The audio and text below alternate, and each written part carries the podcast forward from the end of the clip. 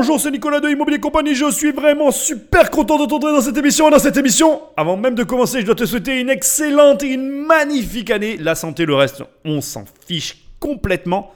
Mais je vais quand même le reconnaître. C'est une année un petit peu spéciale parce qu'on est dans le flou le plus total. Je vais pas faire comme tout le monde. Je vais pas te dire oui, euh, fais tes objectifs, blablabla. Non, cette année, c'est un peu particulier, surtout pour nous, les investisseurs qui sont plutôt tournés vers l'avenir. Quand il n'y a pas d'avenir comme ça, je n'ai qu'une chose à te souhaiter c'est d'avoir la bonne information au bon moment pour ben, ne pas te retrouver dans la même situation que tout le monde. Ça risque d'être un petit peu compliqué. On a sur pas mal de fronts beaucoup d'informations à suivre en ce moment. C'est pas le sujet de cette émission, on est toujours dans la saison, dans la série des Qui veut être mon associé. Je te rassure, on arrive à la fin, donc je vais avoir l'occasion après de pouvoir plus traiter des sujets d'actualité, d'autant qu'au niveau euh, du boulot que j'avais à faire dans le back, dans le, dans le back-end, dans la, partie euh, web formation. Ça est en train de se relâcher, je suis en train d'arriver au bout, donc je vais pouvoir reprendre des analyses plus pertinentes. Mais du coup, là, cette année, va falloir être vraiment, vraiment focus sur l'info et sur les infos qui vont avoir un impact pour nous directement. Donc c'est ce que je te souhaite, parce que vraiment, si tu es investisseur, c'est ce qui a le plus d'importance. Autre élément, et non des moindres, je te rappelle que pour que ces émissions vivent, j'ai besoin de toi, prends le téléphone d'un ami et abonne-toi sauvagement à l'émission. Ou alors bah, là où tu m'écoutes, tu me laisses une note, des commentaires, c'est ce qui m'aide le plus à référencer ce podcast. Sinon, tu peux aller sur le site immobiliercompagnie.com dans l'onglet livres, télécharger les 100 premières pages de mon livre, devenir riche sans argent, ou alors sur Amazon, la Fnac, bref, sur tous ces sites, tu peux taper devenir riche sans argent et acheter directement ce livre. Ou alors, ou alors, ou alors, ou alors, toujours sur immobiliercompagnie.com, dans l'onglet formation, il n'y a qu'une seule formation. Il n'y en a pas 10, il y en a une. Ça s'appelle 1 million. Je t'aide à avoir 1 million d'euros de patrimoine. Tu cliques, tu cliques et on travaille ensemble. C'est aussi simple, facile, direct que ça. Sans plus de transition et d'attente, on y va direct. Qui veut être mon associé? On va voir un peu ben, aujourd'hui qui on a, quel est le client et est-ce que oui ou non on lève les portefeuilles et on finance parce qu'il n'y a que ça qui nous intéresse dans ces émissions. Pour le prochain face-à-face, exceptionnellement, Éric Larchevêque a pris la place de Marc Simoncini. Morphée. La qualité du sommeil est extrêmement importante. Elle n'a pas été suffisamment testée. En tout cas, c'est joli, Morphée. Une jolie marque. Ouais, très joli. Avec Morphée, on se lève du bon pied. C'est ça. Plusieurs informations intéressantes, dont un élément exceptionnel dans cette nouvelle émission. Il n'y a pas Marc Simoncini. Euh, voilà. D'ailleurs, au passage, euh, c'est hum, Marc, je sais plus comment, qui est en train de parler. Il y a quelqu'un, il y en a un, d'entre vous qui m'a envoyé un message. J'ai bien rigolé. Je voudrais quand même le remercier parce que c'est vrai que je l'appelle Marc Manœuvre, sauf que c'est pas Marc Manœuvre, c'est Philippe Manœuvre. Bref, je suis en plein dans une confusion la plus totale au niveau de toute cette histoire. C'est Marc Van Hove qui euh, en fait euh, parle dans les Qui veut être mon associé alors que moi je l'appelle Marc Manœuvre depuis le départ. Je ne sais pas pourquoi je fais cette confusion.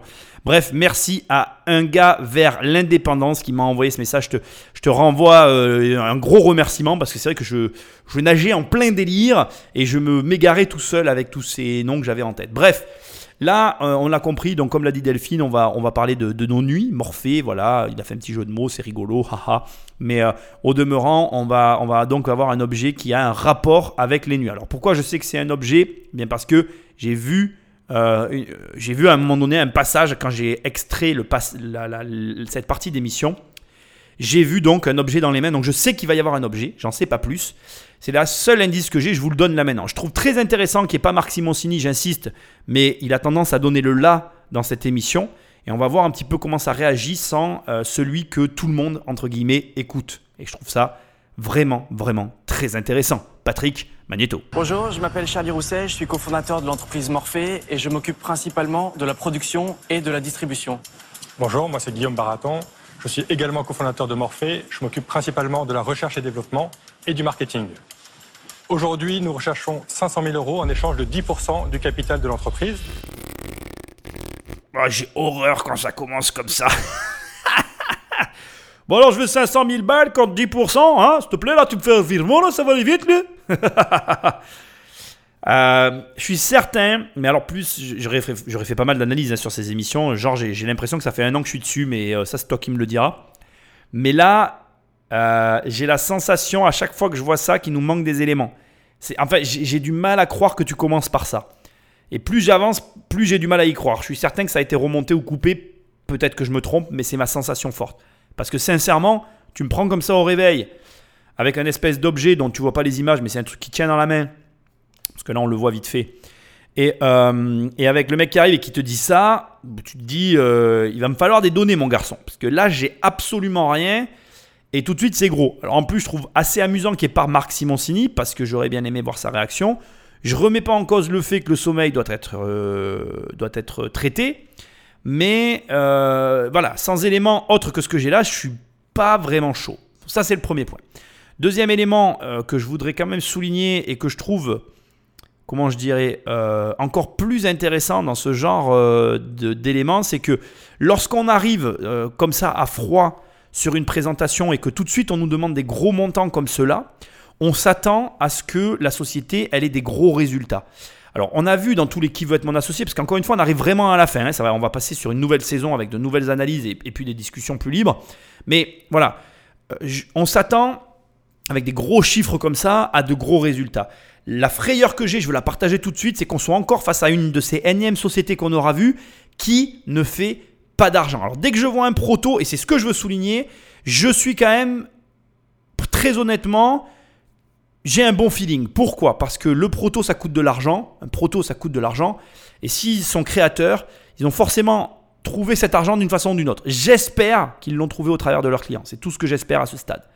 Mais voilà, donc euh, du positif parce qu'il y a un proto, en tout cas il y a quelque chose. Ils ont quelque chose dans les mains qui a l'air d'être fonctionnel. Donc je, de ce que je vois, j'ai envie de croire qu'il y a de la clientèle derrière.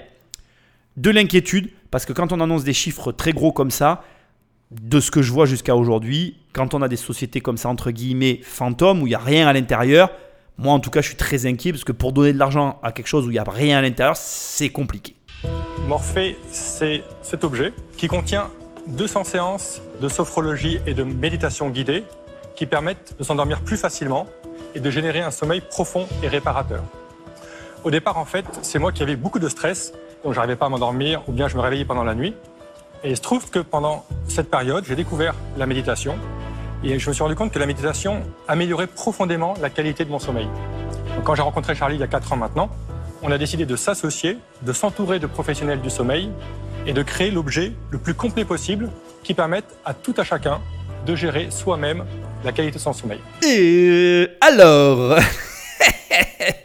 Je vais faire les choses par étapes et je vais aussi être très franc comme je suis seul capable de l'être.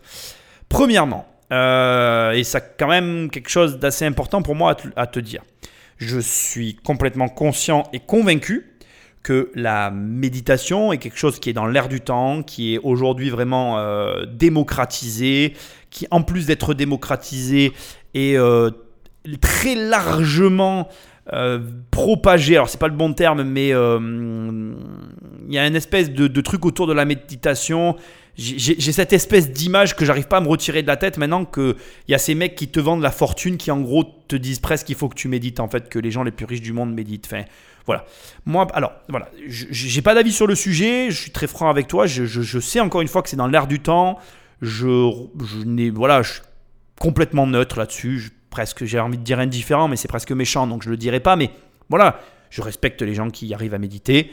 Personnellement, je pense que tu l'as déjà compris vu la façon euh, que je dis tout ça avec cette espèce de gêne que personnellement, la méditation, c'est comme les psychologues en fait. C'est quelque chose, j'en suis, totalement hermétique à ça. C'est-à-dire que pour moi, euh, ça ne marche pas sur moi.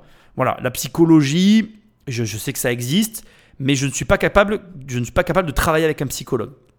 Pourquoi? Parce que j'ai pas été fait comme ça. Je- mon, mode opératoire n'est pas compatible avec les psys. D'abord, il m'énerve, il tourne trop autour du pot. Moi, je suis quelqu'un, j'ai besoin qu'on me rentre dedans. J'ai pas besoin qu'on me fasse dire, voilà, soit tu me dis, soit tu me dis pas. Mais tu essayes pas de me faire dire. Ça marche pas avec moi. C'est une méthodologie qui fonctionne. Alors, il y a des gens qui vont s'énerver. Oui, Nicolas, tous les psychologues ne sont pas comme ça. Oui, c'est vrai, mais c'est un ensemble. Voilà. Ok Et ben c'est pareil pour la méditation. Si tu me dis mec, euh, mets-toi sur ce tapis, tu vas, tu vas fermer les yeux et réfléchir et, aligner tes chakras ou je sais pas quoi. L'inaction est très compliquée pour moi. D'ailleurs, si j'étais pas capable d'être à l'école, c'est parce qu'il fallait que je sois plusieurs heures sur une chaise. Voilà. Pour la petite histoire, j'étais en petite euh, section. Mes, mes profs sont venus voir ma mère en leur disant écoutez, il faut que vous fassiez quelque chose pour qu'il soit fatigué parce que là, il court au fond de la classe et il faut qu'on arrête ça et on n'arrive pas à l'arrêter. Et on, m'a mis au sport et c'est comme ça que je suis devenu sportif. Bon, en ce moment, je suis très énervé parce que je fais plus de sport. Bref, ça c'est mon problème, c'est pas le tien. Mais en gros, si tu veux, la méditation, c'est antinomique avec ma nature profonde. Je suis un énervé de la vie. Et donc, euh, si tu essayes de me temporiser, moi j'ai l'impression que si je m'arrête, je suis mort en fait. C'est pas forcément vrai ce que je dis, mais voilà. Bref, ce que j'essaye de vous dire maladroitement, je vais arrêter de parler de moi, excusez-moi, c'est que en fait, je suis pas très sensible à ce produit-là et que donc je vais l'analyser très froidement parce que je suis très froid sur ce coup-là. Donc, très froidement, super, ils se sont associés et en plus, ça part d'un problème et il a donc cherché à régler son problème. Il ne dort pas la nuit. Et donc, si tu veux, comme il dort pas la nuit, il se dit qu'est-ce qui existe? C'est certain. Je ne sais pas quel a été son process, j'en sais pas plus que toi à ce stade, mais je suis sûr que c'est ça. Du coup, il voit qu'il n'y a rien. Du coup, il se dit je vais créer un produit. Il s'associe avec un mec et il travaille avec des professionnels de la santé. Là, déjà, tu as un plan très simple que tu peux écrire et reproduire pour créer une boîte. J'ai un problème. Je cherche une solution. Je ne trouve pas la solution. Je m'associe avec une personne capable de nanana. Donc là, comme il a dit, euh, distribution, euh, constitution, blablabla. Je m'entoure de professionnels du secteur pour atteindre l'excellence. Je fais un proto, je vends. Question est-ce qu'on a un proto dans les mains ou on a un produit fini? Est-ce que ça a déjà été vendu ou est-ce que on est juste dans une levée de fonds? On va le savoir dans un instant.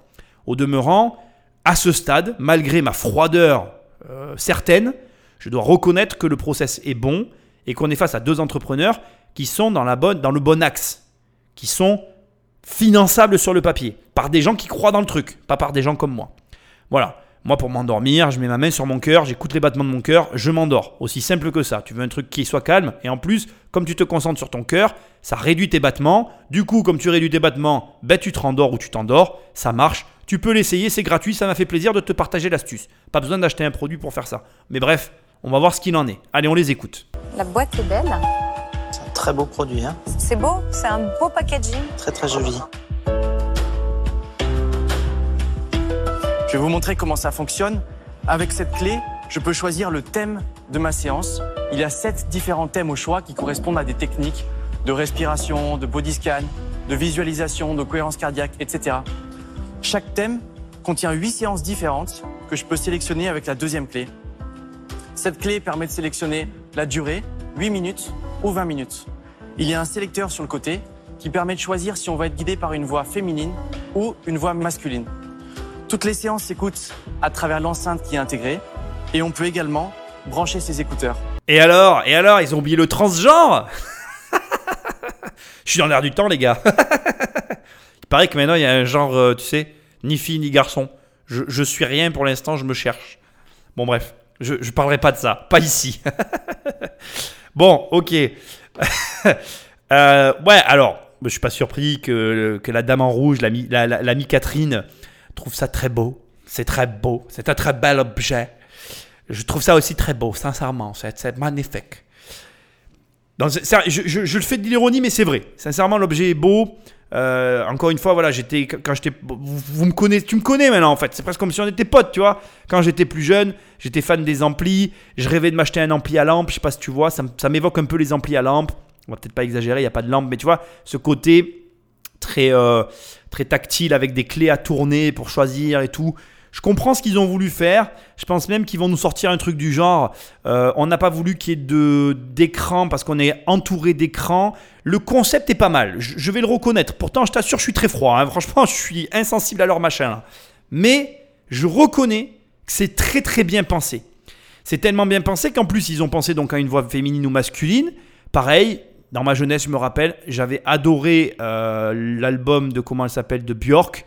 Il y avait un album hyper connu là où elle était euh, habillée en poupée japonaise. Tu me donnes, tu m'enverras un mail pour me donner le nom si jamais ça te revient. Je l'ai pas au bout de la langue, mais je l'ai encore cet album. Et cet album, je l'aimais pourquoi? Parce que je le mettais le soir et je m'endormais. J'ai jamais écouté en entier en fait. Il m'endormait ce truc. C'était un- une machine à me faire dormir. Et du coup, voilà, effectivement, il y a des gens qui aiment les voix féminines pour s'endormir, etc. Moi, je voudrais juste apporter une précision parce que ça aussi, j'en ai fait l'expérience.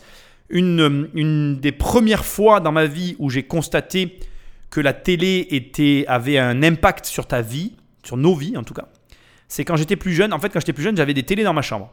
Quand j'étais chez ma mère, euh, j'avais une télé dans ma chambre. Comme je pense beaucoup, on- la télé à l'époque, on n'avait pas de, recul là-dessus, donc j'avais une télé dans ma chambre.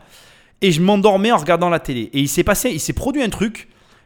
Quand j'ai déménagé la première fois, là où je suis allé, j'avais une chambre séparée et j'avais qu'une télé. Donc je pouvais avoir la télé que dans le séjour ou que dans la chambre. Et j'avais choisi finalement d'avoir là à cet endroit-là la télé dans le séjour. Et du coup, j'avais plus de télé dans la chambre. Et du coup, j'arrivais plus à m'endormir parce que je n'avais plus la télé dans ma chambre. Je ne sais pas s'ils vont en parler, mais je pense que malheureusement ce produit a un défaut qui ne sera pas évoqué du tout dans cette émission et c'est certain et je vais le dire maintenant, c'est que du coup, il peut être addictif.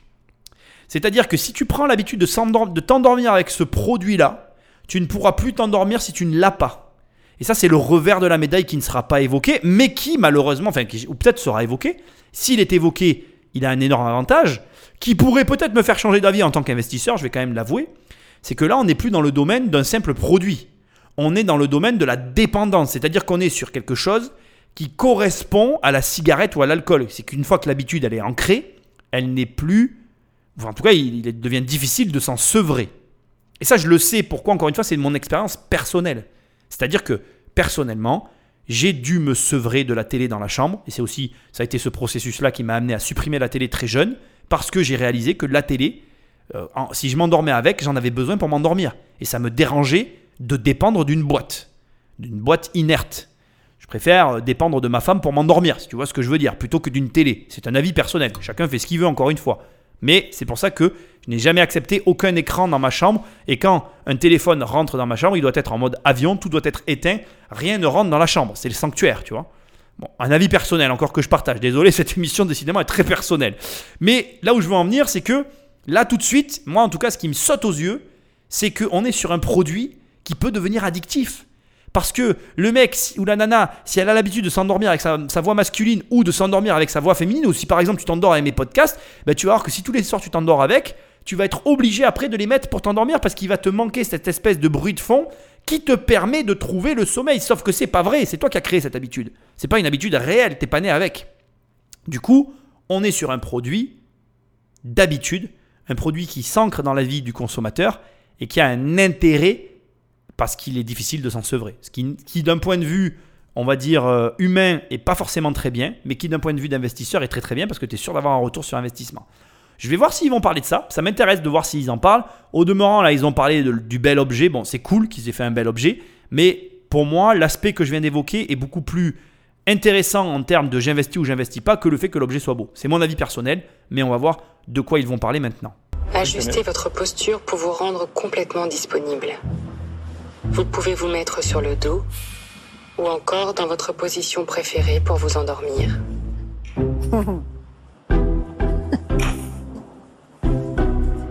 Alors les avis des utilisateurs, ils vous disent qu'effectivement ça les apaise, ça contribue à un meilleur sommeil. Alors les avis sont excellents. Nous, aujourd'hui, on a 30 000 personnes qui s'endorment avec. On a fait un récent sondage qui montre que 95% de nos utilisateurs recommandent Morphée à leur entourage, le recommandent à un ami. Et plus de 75% d'entre eux l'utilisent toutes les semaines. Donc ça montre que c'est vraiment un produit qui est rentré dans leur quotidien. Tous les commentaires sur Internet sont juste excellents. Je vous invite à les consulter. Mais on a des commentaires qui sont hallucinants, vraiment. C'est-à-dire qu'on change Il doit y en avoir aussi qui sont pas hallucinants. Bah, en fait, quand ils sont pas hallucinants, c'est soit qu'ils n'ont pas reçu la boîte, soit quelques personnes qui disent bah voilà, pour moi ça marche pas. D'accord. D'autant plus que nous, on a vraiment confiance en notre produit et on propose 60 jours satisfaits ou remboursés. Donc, vous l'achetez, vous l'essayez. Si au bout de 8 jours, vous dites ça me correspond pas, vous le renvoyez, on vous le Ah, rembourse. très bien. Nous, on a, on a confiance et vraiment des produits, on en a reçu très peu. Quoi. Il y a peut-être une trentaine de personnes sur les milliers qu'on a vendus sur notre site internet qui nous l'ont renvoyé. On les rembourse euh, et tout le monde est content à la fin. Quel est le pourcentage de gens qui ont, entre guillemets, des difficultés à s'endormir? Puisque c'est ces gens-là que ça touche. Une étude de l'INSV, l'Institut national du sommeil et de la vigilance, qui montre qu'il y a 4 millions de personnes en France qui ont régulièrement des troubles du sommeil. Tu sais, ce qui est intéressant, c'est de voir un lézard se réchauffer au soleil. c'est ce qui est en train de m'arriver. Bon, on va commencer par les infos hyper intéressantes. 30 000 clients. Bon, donc on n'est pas sur un- une levée de fonds euh, basique. C'est énorme, j'ai hâte de savoir le prix. Franchement, c'est super. Je pressens qu'il y a une application derrière parce qu'ils ont des données très précises sur leurs consommateurs. Ce qui est. On est dans un produit vicieux. Hein. Je ne sais pas si tu réalises, on est dans un produit très vicieux là. hein. On est sur quelque chose. Si jamais ce produit, il y a une appli derrière qui prélève de la data, euh, là, je suis à un doigt d'investir. Je vais lever le portefeuille finalement. J'ai beau être très froid, j'ai beau ne pas du tout être client. Eh bien, en fait, euh, là, je t'avoue que l'intérêt, il est piqué en fait. Mon intérêt est très très piqué, très fort. Alors pourquoi? Parce que D'abord, bon, système de vente, bravo. J'ai envie de leur dire bravo, les mecs. Vous offrez 60 jours satisfaits ou remboursés. Pourquoi ils font ça? Parce qu'ils savent. Parce que ce que j'ai dit tout à l'heure, ils le savent. Peut-être qu'ils vont pas en parler, mais ils le savent. Ils savent très bien que si tu commences à prendre une habitude pour t'endormir, tu ne peux plus t'en passer.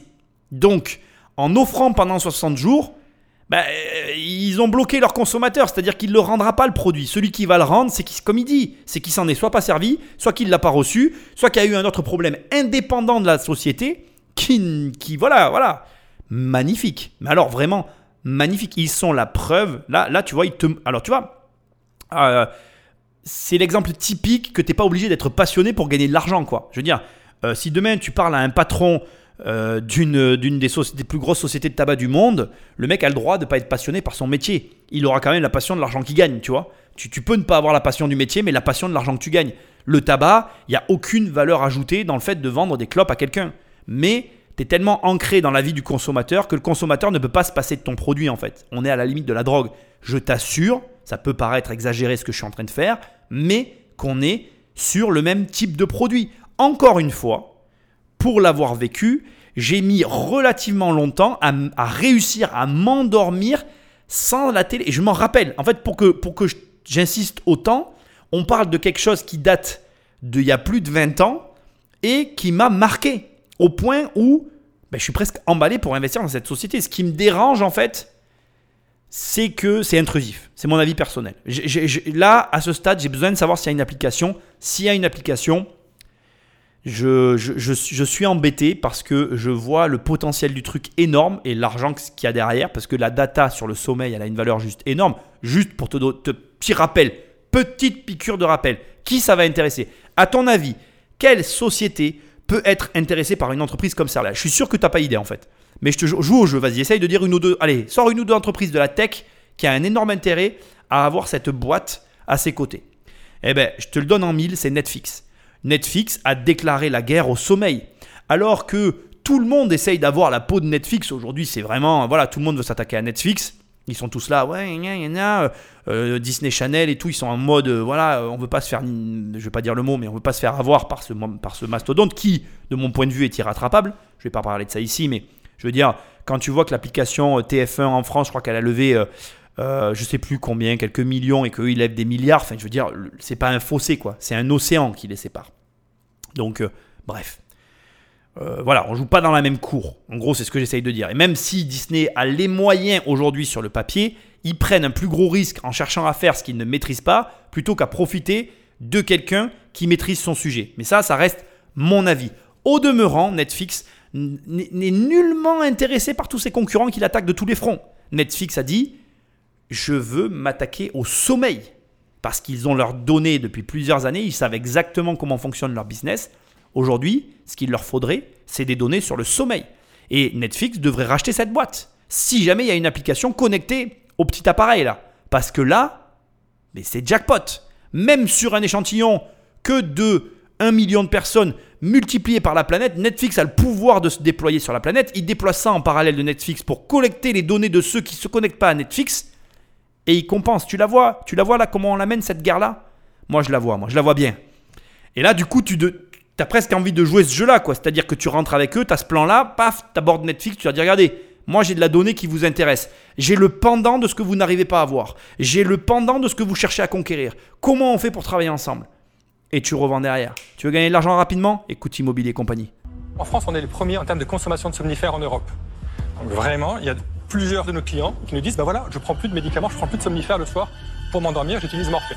A, co- a contrario, parce qu'il y a des gens qui ont des problématiques pour s'endormir, mais il y en a qui l'ont pas. Dans un couple, des fois, la femme s'endort très bien et le mari moins bien, ou le contraire. Est-ce que ça va pas empêcher de dormir l'autre? Alors il y a deux possibilités. Soit on le pose juste à côté de son oreille, donc en fait on met vraiment le volume au minimum, on le pose à côté de l'oreille, donc ça dérange pas l'autre, soit on met les écouteurs. Et donc, quand on part en voyage, on est obligé de l'amener, quoi.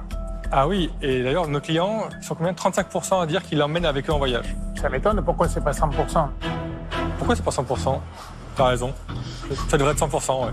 Et Peut-être qu'ils ont moins de stress euh, quand ils sont en voyage. Le gars, s'il a vraiment du mal à s'endormir, Alors là, Marc de Bordeaux, tu le sens, il est comme moi. hein. Il, est, il est froid, froid, froid. Lui, il est pas réchauffé au soleil. hein. Pourquoi c'est pas 100% là hein? Pourquoi? Hein? Réponds.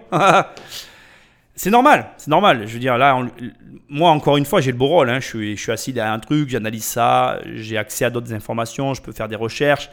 Là, ils sont dans un truc, euh, c'est quand tu as un, investisseur qui te pitch, c'est plus stimulant.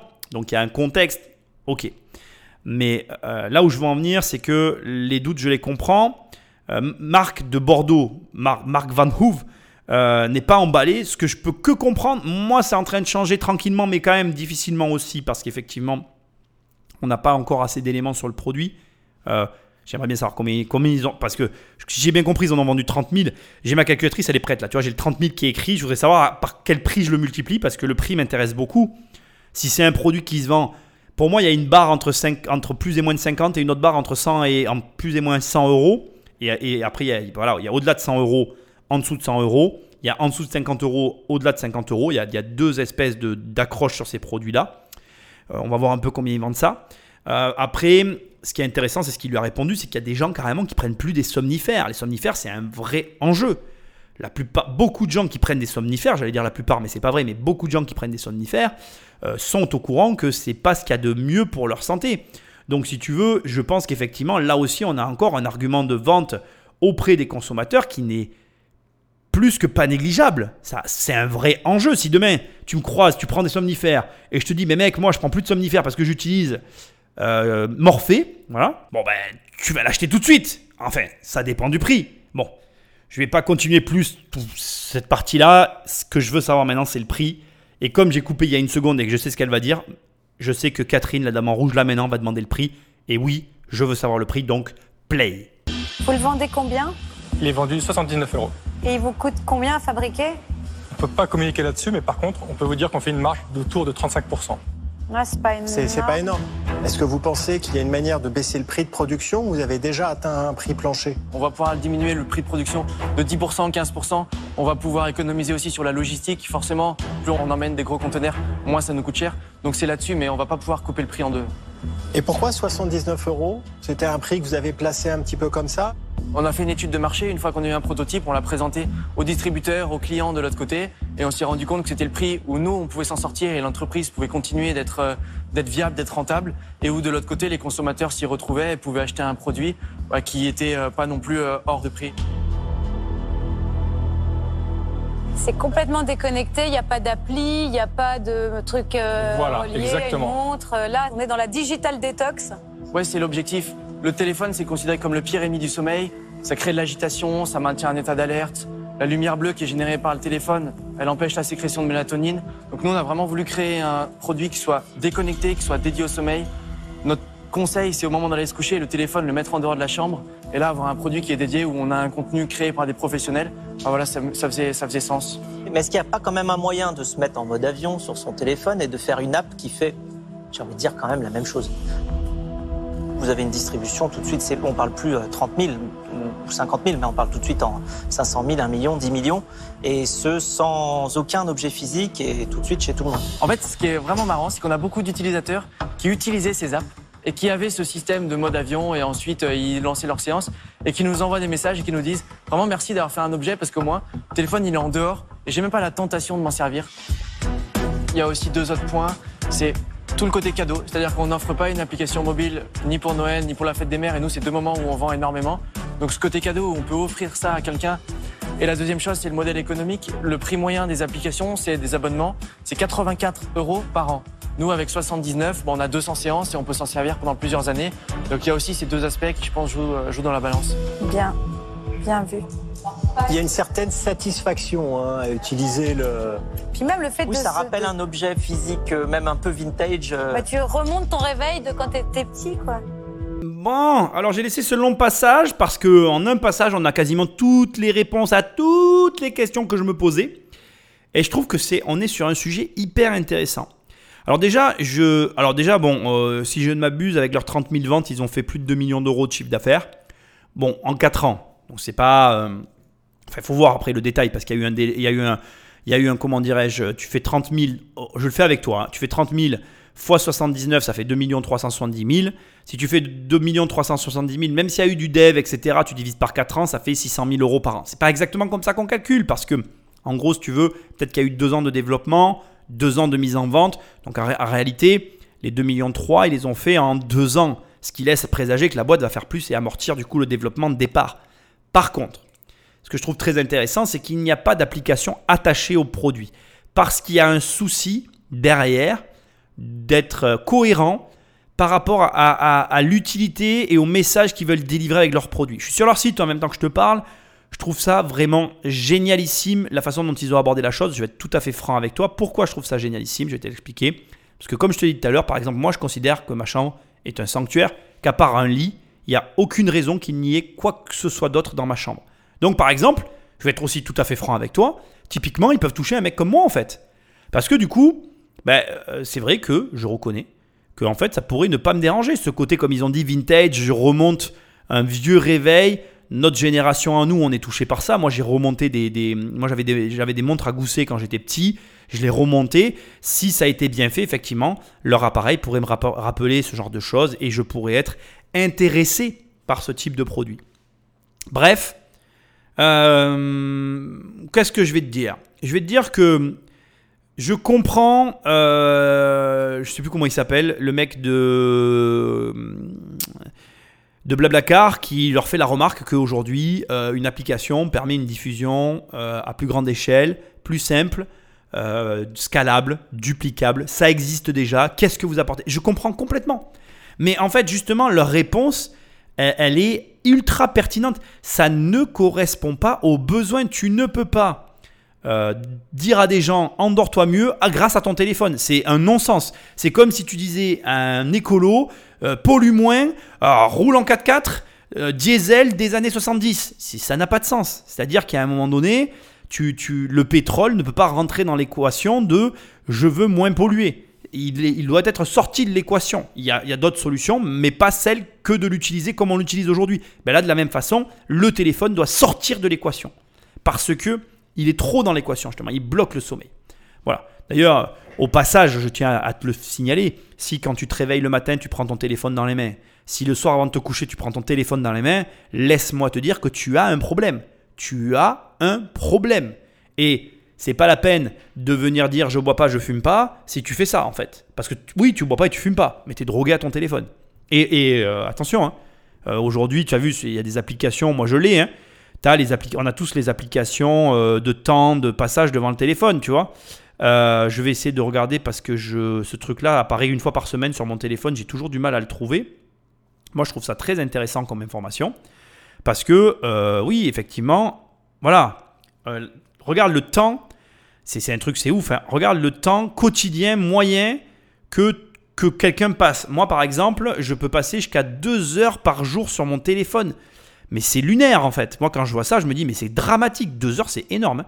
Deux heures par jour, deux heures par jour fois 365 jours. Je passe 730 heures par an sur mon téléphone. Si je divise par 24, je passe un mois par an sur mon téléphone. J'ai autre chose à foutre que passer un mois sur mon téléphone. D'ailleurs, putain, je me demande bien ce que je fous avec mon téléphone tous les jours. J'ai pas l'impression d'y passer deux heures. Et franchement, je, le dis en toute transparence, j'ai pas l'impression de passer deux heures par jour sur mon téléphone. C'est mon téléphone qui me le dit. Il a plus raison que moi sur ce coup-là. Je te rassure, je cherche pas à le contrarier le truc. Hein. Il sait ce qui compte. Hein.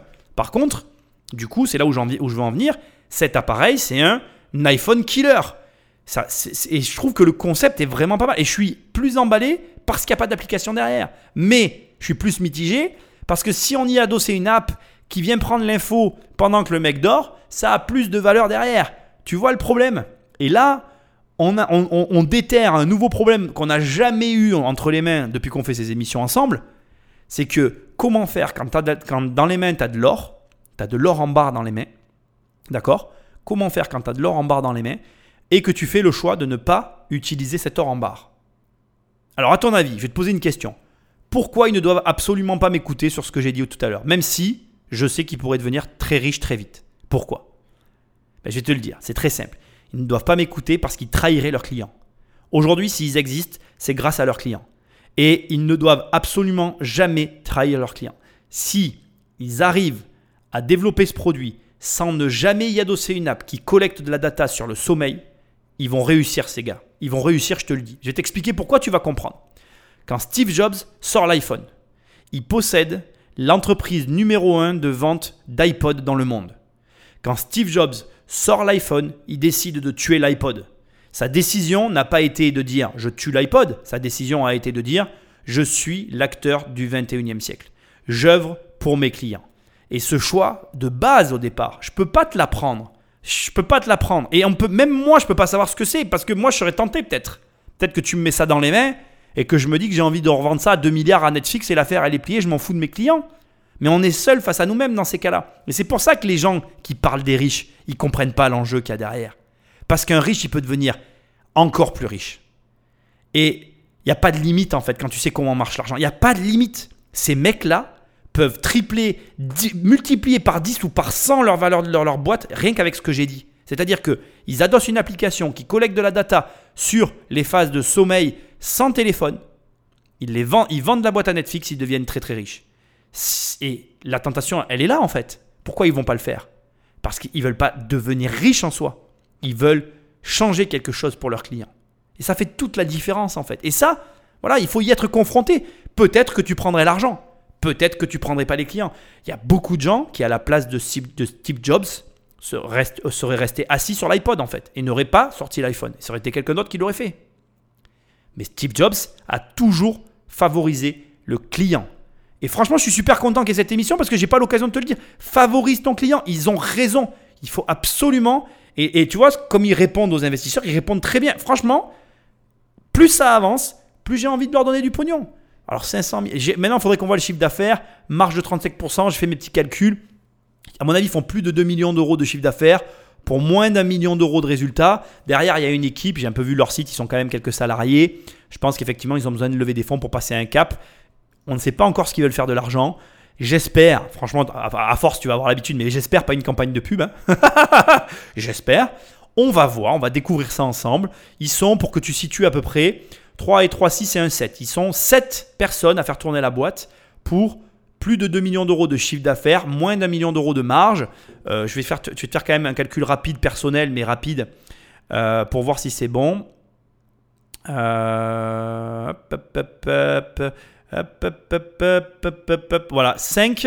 En fait, leur boîte, elle dégage pour 5 personnes. 1, 2, 3, 4, 5, 6, 7. Donc il y en a 2 de trop. Et si les deux fondateurs ne prennent pas des gros salaires au détriment de leurs employés, c'est pour ça que ça fonctionne. À mon avis, ça doit être ce genre de montage-là. Ils sont un petit peu justes. À mon avis, la levée de fonds, elle est due à ça. C'est mon avis personnel. Je peux me tromper. Mais ça me semble cohérent. Peut-être pour augmenter la marge d'un côté, ça serait ça le plus intelligent. Et sûrement pour développer un autre produit. Alors là, je triche un peu parce que j'ai vu leur site, ils ont développé un autre produit. Et c'est très malin. Je vais t'en reparler dans un instant. On écoute la suite. Vous avez fondé l'entreprise euh, à quelle date? Il y a deux ans. Aujourd'hui, on est distribué dans plus de 80 magasins d'une chaîne de magasins bien-être, Nature et Découverte. On est également présent chez Boulanger et bientôt chez Cultura. En 2018, nous avons déjà fait 500 000 euros de chiffre d'affaires. En 2019, nous allons faire 4 millions de chiffre d'affaires Aujourd'hui, la société, c'est quoi le, pourcentage de la masse salariale dans le bilan, dans le dernier bilan? On est seulement deux salariés. D'accord. Vous faites 4 millions d'euros de ventes à deux. On est fait 4 millions. Waouh Donc c'est vraiment que votre produit, il est dingue. Oui, il C'est ça qui fait les ventes. Vous n'avez pas fait de communication particulière, vous n'avez pas fait de, campagne de grosse campagne de pub. En fait, jusqu'à maintenant, on était presque toujours en rupture de stock. Donc on n'a pas communiqué. En fait, c'est seulement les réseaux de distribution qui ont eux communiqué. Et donc là, vous allez fabriquer combien euh, de Morphée euh, Là, on a une production de, de 55 000 en cours. Ok, en plus des 30 000 que vous avez déjà vendus. Ah, je suis bluffé là. Là, je suis bluffé. Et eh, franchement, les deux là, ils devraient faire une formation de dropshipping. Je sais pas pourquoi ils sont pas déjà sur YouTube, les gars. Euh, on est deux, on fait 4 millions. je me suis complètement foiré sur mes chiffres. Hein. Je me suis fié à ce qu'ils ont dit. Je me suis totalement foiré. Déjà, je suis perturbé parce qu'ils ont. J'ai presque envie de réécouter l'émission. Il a dit qu'ils s'étaient rencontrés il y a 4 ans. Alors, moi, je pense que. Alors, tu vois, là, ce que je vais faire, c'est pas bien. Je vais pas remettre en doute euh, leur, euh, je vais pas remettre en doute leurs paroles, mais je pense qu'il y a du storytelling. Je pense que concrètement, la boîte, elle a été créée il y a deux ans, mais c'est certain qu'ils ont travaillé sur le proto un peu avant. Enfin, je, pense qu'il y, a un élément qu'on n'a pas. Mais, mais, mais c'est très très bien. Hein, au demeurant, c'est pas grave. J'en ai pas besoin pour aller plus loin. J'ai pas besoin de cet élément. Mais dans le discours, il y a une incohérence de mon point de vue en termes tu vois, de succession des choses. On décide de s'associer il y a 4 ans, je suis certain que je l'ai entendu, donc je vais pas réécouter, je, je, suis vraiment sûr de moi. Et ils disent que la société, elle a été créée il y a 2 ans. Donc ça veut dire qu'il y a eu 2 ans de maturation de projet. Alors certes, et ça je veux quand même le préciser, bien évidemment si tu crées une boîte et que pendant que tu crées la boîte, tu déposes pas les statuts parce que tu peux te permettre de le faire. Parce que c'est possible. Et d'ailleurs, je te le conseille. C'est très sain ce qu'ils ont fait. Ils ont peut-être testé le produit à petite échelle, sans forcément le déclarer, ou comme ça, pour voir un peu. Parce qu'à un moment donné, bon, ben voilà, c'est quand même un risque, et je le comprends très bien encore une fois. Et créer la boîte quand tu valides l'hypothèse, parce que c'est ça, l'entrepreneuriat, c'est ça, c'est j'ai une hypothèse, je la mets en place avec les moyens du bord, je valide mon hypothèse, je, déploie. Et le déploiement se fait après euh, voilà, ça, on découvre, c'est une aventure. L'aventure, c'est le déploiement. C'est pas la validation de l'hypothèse. La validation de l'hypothèse, il faut la faire le plus rapidement possible. Ce qu'ils ont fait, comme ils ont validé leur hypothèse. Bim, première année 500 000, deuxième année 4 millions. Donc du coup, tu vois, si je reprends mes chiffres, du coup, je me suis trompé. Il me suffit de les multiplier par deux, même un peu moins parce que Fais voir, attends, je vais multiplier quand même pour qu'on voit le multiple, pour que je multiplie justement 1.5. Ouais, un peu plus, hein, 1.7. Fais voir. J'aime bien être précis. Tu m'en veux pas, je le fais. Hein. Ne m'en veux pas. C'est parce que, voilà, 1.7, on est d'accord. Donc je prends mes chiffres, je les multiplie par 1.7, je les redivise par le coût du salariat qu'ils ont. Et voilà, ils peuvent être 9 et ils sont 7, donc la boîte, elle est ultra rentable. Donc c'est bon en fait. Ils ont une marge de deux personnes qui peuvent encore embaucher à l'heure actuelle, euh, enfin, au moment où ils font l'émission. Il n'y a rien à dire. Putain, les gars, faites une, formation de dropshipping, les mecs. Vous allez devenir euh, millionnaire. oui, yeah. Ouais, ouais. franchement, bravo. J'ai l'étrange sensation que ça va pas marcher. Parce qu'ils ont en face d'eux, je pense, des investisseurs qui sont un peu dépassés par tout ça. On est clairement sur un concept what the fuck. Franchement, j'y crois. Personnellement, c'est fou de le dire, alors que je suis complètement hermétique à ça. Mais j'ai tendance à croire à tout ça et je pourrais y mettre un petit peu d'argent. Maintenant, c'est vrai qu'ils demandent une grosse somme. Euh, là, ils ont une commande de 50 000 pièces en cours, donc il va falloir les écouler. Mais s'ils la font, ma foi, euh, c'est qu'ils ils se sentent capables de le faire. On, repart sur un, comment je vais dire, on repart sur un nouveau 4 millions. Hein. donc ça veut dire que là, on repart sur euh, le même chiffre pour l'année d'après, avec une base de clients qui communiquent déjà sur le produit et avec, comme ils ont précisé, aucune communication marketing publicitaire qui ont pu être faite, ce qui laisse au produit une marge mais énorme. Ça aussi, c'est un très bon indicateur pour toi. Quand tu veux te lancer dans une activité, ce que tu dois faire, c'est ne pas communiquer justement. Parce que la communication doit venir en second temps. Et là, avec toutes les émissions que j'aurais faites sur l'entrepreneuriat, tu dois commencer à en tirer des conclusions personnelles. En gros, hypothèse, validation d'hypothèse avec une vente, parce que c'est ça qui valide l'hypothèse. Et le déploiement se fera au travers de la publicité pour aller toucher plus large. Ne me fais pas l'inverse en commençant à acheter du stock sur quelque chose que tu n'es pas sûr de vendre. Il y a trop de gens qui encore aujourd'hui font ça. Ne t'embête pas. Quoi que tu fasses, produis-le dans la quantité la plus minimale possible, c'est-à-dire un exemplaire ou deux exemplaires, mais pas plus. Et essaye de vendre ce que tu n'as pas plutôt que de faire l'inverse. Et c'est vraiment important que tu comprennes ce que je suis en train de t'expliquer parce que l'erreur est faite en permanence. Maintenant, trouver des niches comme celle-là, on va pas rêver, c'est pas tous les jours que ça arrive. Bravo à eux. Mais comme tu l'as entendu au tout début, il a un problème qu'il a solutionné. Bon voilà, j'ai envie de te dire, euh, c'est une évidence. On écoute la suite et on voit maintenant qui va lever le portefeuille ou pas, à moins qu'il y ait encore des questions. Personnellement, c'est bizarre, j'ai une drôle de sentiment, mais je pense que voilà, 500 000 euros, c'est quand même une somme. Peut-être qu'ils vont trouver l'argent, je sais pas. Je sais pas, Catherine, je la sentais très. Moi, au départ, mon pronostic, ça aurait été Catherine, mais j'ai un doute parce que finalement, chaque fois que je dis que c'est elle, elle, elle est jamais là. Donc on va voir. Allez, on écoute ça. Vous demandez euh, une grosse somme là aujourd'hui. Euh, à quoi elle, servirait cette somme-là? Parce qu'en fait, vous l'avez déjà quelque part par vos ventes. C'est une somme qui va nous permettre bah, d'accélérer en termes de création de nouveaux produits. Notre business model nous permet de faire un produit tous les ans et demi, tous les deux ans, alors que là, on pourra aller beaucoup plus vite, aller plus vite à l'international.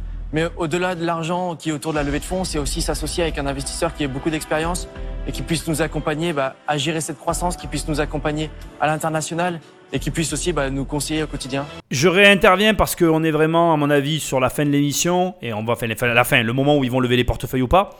Euh, je voudrais juste te préciser des choses importantes et que je veux que tu graves en toi. Les fortes croissances sont plus dangereuses qu'une faillite. Parce que d'abord, généralement, les faillites, tu les vois arriver de loin. Et euh, voilà, ça, paraît fou, mais euh, généralement, quelqu'un qui fait faillite, malheureusement, d'une façon ou d'une autre, il le savait. Voilà les problèmes, il les a vus arriver. Et c'est d'ailleurs pour ça qu'il y, y, a, un métier hein, qui, est, qui, est, très peu connu en France, mais tu as un métier de personne qui redresse des entreprises. Des entreprises qui valent le coup d'être redressées, bien évidemment. Mais c'est un métier, parce que c'est vraiment quelque chose qui est jouable, faisable, et qu'on voit arriver, en fait. Alors qu'une croissance exponentielle immaîtrisée qui arrive d'un coup, c'est ingérable. C'est ingérable parce que ça, c'est comme si en gros, tu étais sur un, tout petit château et que d'un coup, tu as une armée de 100 000 hommes qui te tirent de tous les côtés, de part et d'autre en fait. Tu peux faire ce que tu veux, bon, tu vas vite mourir en fait. Mais c'est un peu la même chose en fait. Ça arrive de tous les côtés et il se passe tellement de choses que tu fais beaucoup trop d'erreurs d'affilée et le cumul des erreurs te fait t'effondrer en fait. Donc si tu veux, je comprends très bien ce qu'ils veulent dire et d'ailleurs, c'est la façon dont ils répondent c'est tu vois que l'argent n'est pas réellement l'enjeu et ça fait écho à ce que je te disais tout à l'heure. Tu es seul face à toi-même, face à tes produits en fait, tu fais tes propres choix. Je vais faire un parallèle, désolé d'avance, mais avec mon activité sur internet, mon activité sur internet, je la veux proche de mes clients. je mets vraiment ça en avant. Les gens qui rentrent dans mes formations sont en contact avec moi et je vais accentuer de plus en plus ce côté humain parce que c'est vraiment depuis mes débuts un petit peu ma marque de fabrique que j'ai envie de garder parce que je pense que énormément de. Enfin, on est tous d'accord, on n'aime pas parler à un répondeur, on n'aime pas euh, parler à une autre personne qu'à la personne avec laquelle on veut travailler. Et donc, si tu veux, quand tu fais un choix que d'être proche de tes clients, tu le fais au détriment de la taille de ton business. Si je te dis, je veux arriver à être proche de mes clients, c'est à l'insu de la taille de mon business. C'est pas grave, je l'assume en fait. Ce qui est important, c'est de l'assumer. Mais ce que j'essaye de te dire, c'est que leur choix, qui sont vraiment précis, qui ont été mis en avant durant ce pitch, c'est ben, de ne pas avoir d'application, d'être euh, en détox de téléphone, d'avoir un business model, non pas d'abonnement comme ils l'ont dit, mais à contre-pied, tu l'achètes une fois et tu l'as à vie, qui correspond totalement aussi à mes, idéologies. Et donc du coup, ils ont vraiment une identité qui est très forte et qui leur permet en fait ben, de dire, voilà, aujourd'hui, nous, on veut quelqu'un qui soit à nos côtés pour gérer la croissance. Bon, première raison. Deuxième raison, gérer l'international. Je suis aussi complètement d'accord avec eux. L'international, c'est chaud à gérer. Euh, on ne se l'imagine pas, mais c'est pas aussi simple que ce qu'on peut croire. Il y a euh, beaucoup de choses à mettre en place pour arriver à gérer l'international. Et pour arriver à faire tout ça, soit tu es avec quelqu'un qui a l'expérience, soit tu veux te faire ta propre expérience, ça prend beaucoup de temps ben, soit tu le fais pas en fait. Et du coup, ils ont un produit, à mon avis, tellement what the fuck qu'ils auraient tort de s'en passer parce que c'est un produit. C'est pas tant la traduction qui est complexe. C'est pas la traduction du produit qui va leur demander, euh, enfin, qui, leur demande de la complexité. C'est l'implantation. Comment faire pour signer les contrats avec les boîtes qui vont me distribuer? Sincèrement, les distributeurs qu'ils ont évoqués peuvent changer la, la phase de ton business. Ça change la face de ton business. Je vais encore une fois te partager quelque chose. Moi, j'essaye de, rentrer à Cultura. J'ai beaucoup de mal à rentrer à Cultura avec mes livres, mais je sais que je vais y arriver. Mais voilà, une fois que je saurai le faire, ben je saurai le faire. Mais si je veux me déployer à l'international, il faut faire ce travail pour tous les pays. Là, c'est plus le même travail. Et il y a des gens qui savent le faire, qui savent très bien à qui s'adresser pour arriver à se déployer plus vite sur X pays. Et il y a des gens qui ne savent pas le faire et qui doivent apprendre à le faire. Leur stratégie, elle est bonne. Et pourquoi ils peuvent se permettre de faire ça? Tiens, avant de parler de leur stratégie, au demeurant, ça t'intéressera pas. Ce qui va t'intéresser, c'est pourquoi ils ont validé l'hypothèse. Il faut bien que tu comprennes que ce que tu viens de voir, c'est deux personnes qui viennent de valider une hypothèse en disant Nous, on a fait 4 millions. Déjà, un, tu dois comprendre ce qu'est l'argent. L'argent, c'est une unité de mesure qui permet à un investisseur de mesurer le degré d'avancement d'une entreprise. Moi, investisseur, je me dis Ces mecs-là s'en sortent très bien, ils maîtrisent leur process, ils vont m'apporter un produit qui se vendra facilement moi, investisseur, je vais leur apporter un déploiement international.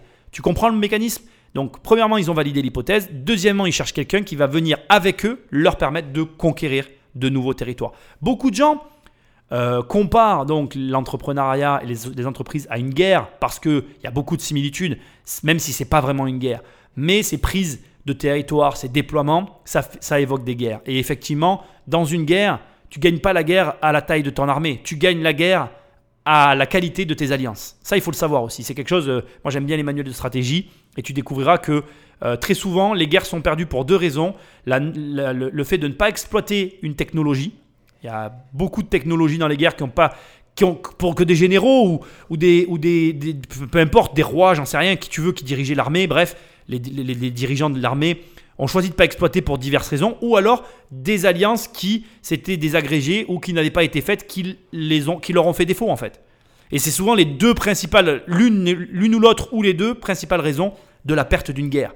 Mais avec une entreprise, sur ces points-là, c'est pareil. Après, très sincèrement, pour moi, les marchés ne sont pas des guerres, parce que dans la, notion de guerre, il y a une notion de, je, je gagne, tu perds.